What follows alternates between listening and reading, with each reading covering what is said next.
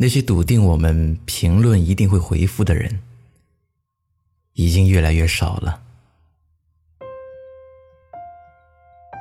你好，我是程东，一个讲故事的人。这里是路人酒馆。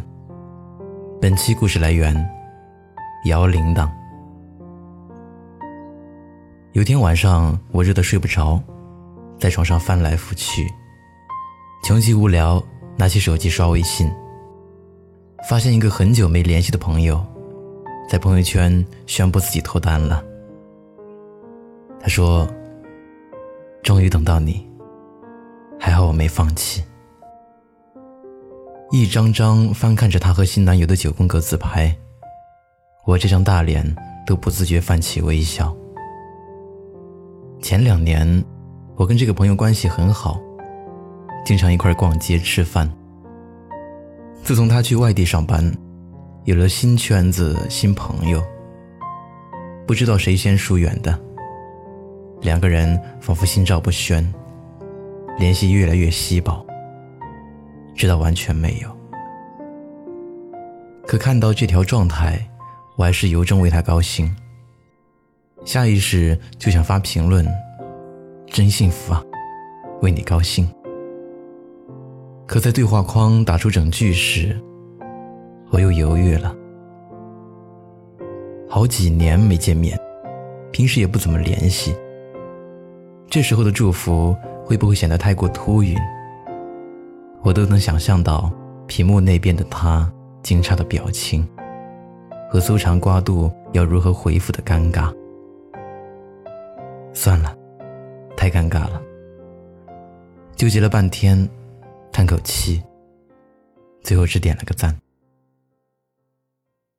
用微信这么多年，越来越发现一件事：以前我们会在朋友圈下长篇大论的用评论聊天，现在却只会在深思熟虑之下点个赞。有人说，这是因为微信好友越来越复杂，列表里越来越多陌生人。不知道谁和谁又是共同好友，害怕隐私被窥视，就干脆不互动了。点个赞，代表我还活着，还记得你。也有人说，因为真正的朋友都不在朋友圈里，点赞只是出于礼貌，维持表面的人际关系。在现实生活中，友情不需要网络来延续。生活有多精彩，也不是多少评论来证明。但其实对于很多人而言，点赞就好像我们在社交网络溺水时抓住的最后一根救命稻草，因为这是唯一一种不需要任何反馈来表达好感的方式。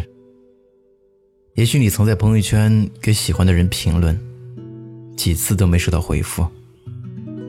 那种从忐忑期待到有点失落的心情，再也不想有。但你还是像仰望太阳一样看着他，所以之后就只敢默默点个赞。也许你曾在朋友圈给自以为关系不错的朋友评论，却发现对方跳过你，直接回复了别人，会不解懊恼。失望、生气、难过，暗暗发誓以后不再理他，却还是在他下一条朋友圈心软的点个赞。也许你曾在朋友圈给新认识的好友套近乎评论，却发现过了很久，对方也毫无反应。那条评论就好像投进湖中的石子，竟没有一丝波澜。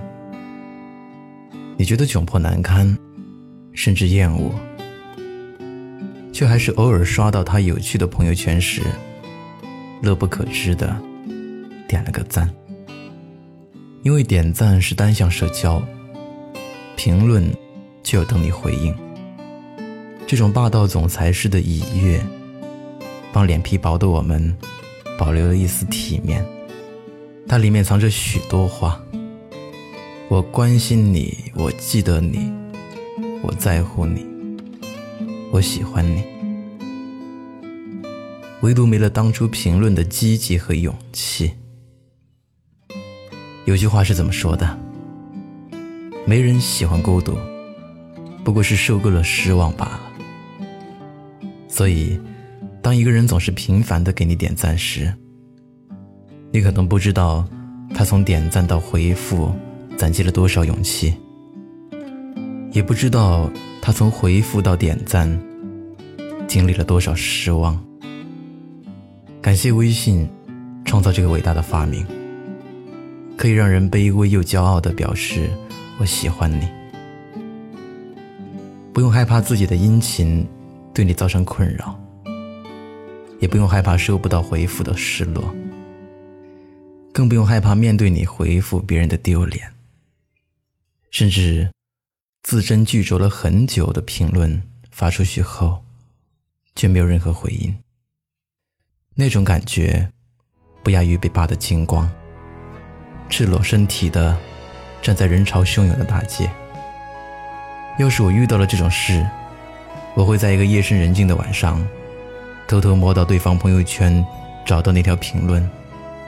再咬牙切齿的删掉。为什么后来我们只在朋友圈点赞了？也许不光是懒，怕麻烦，也不光是因为朋友都从一个朋友圈消失了，也许只是意识到，那些笃定评论一定会回复的人，已经越来越少。请珍惜那些只会在朋友圈点赞的朋友。他们要不是社交达人、点赞狂魔，就是有一颗敏感脆弱、害怕受伤的心。明天冰雪封山的时候，我也光着双脚站在你翻山越岭的尽头，正当年少，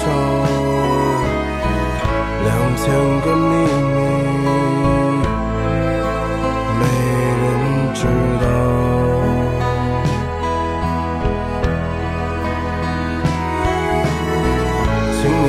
春天到来的时候，轻轻歌唱，唱一首关于冬天的歌谣，漫漫长长，鸽子啊，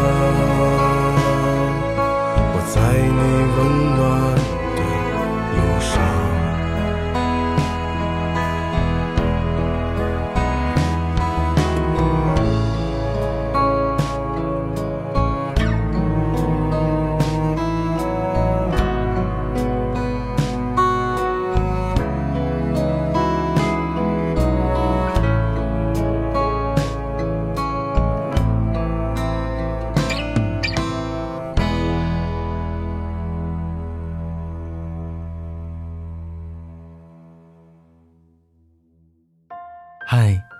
你好，我是程东。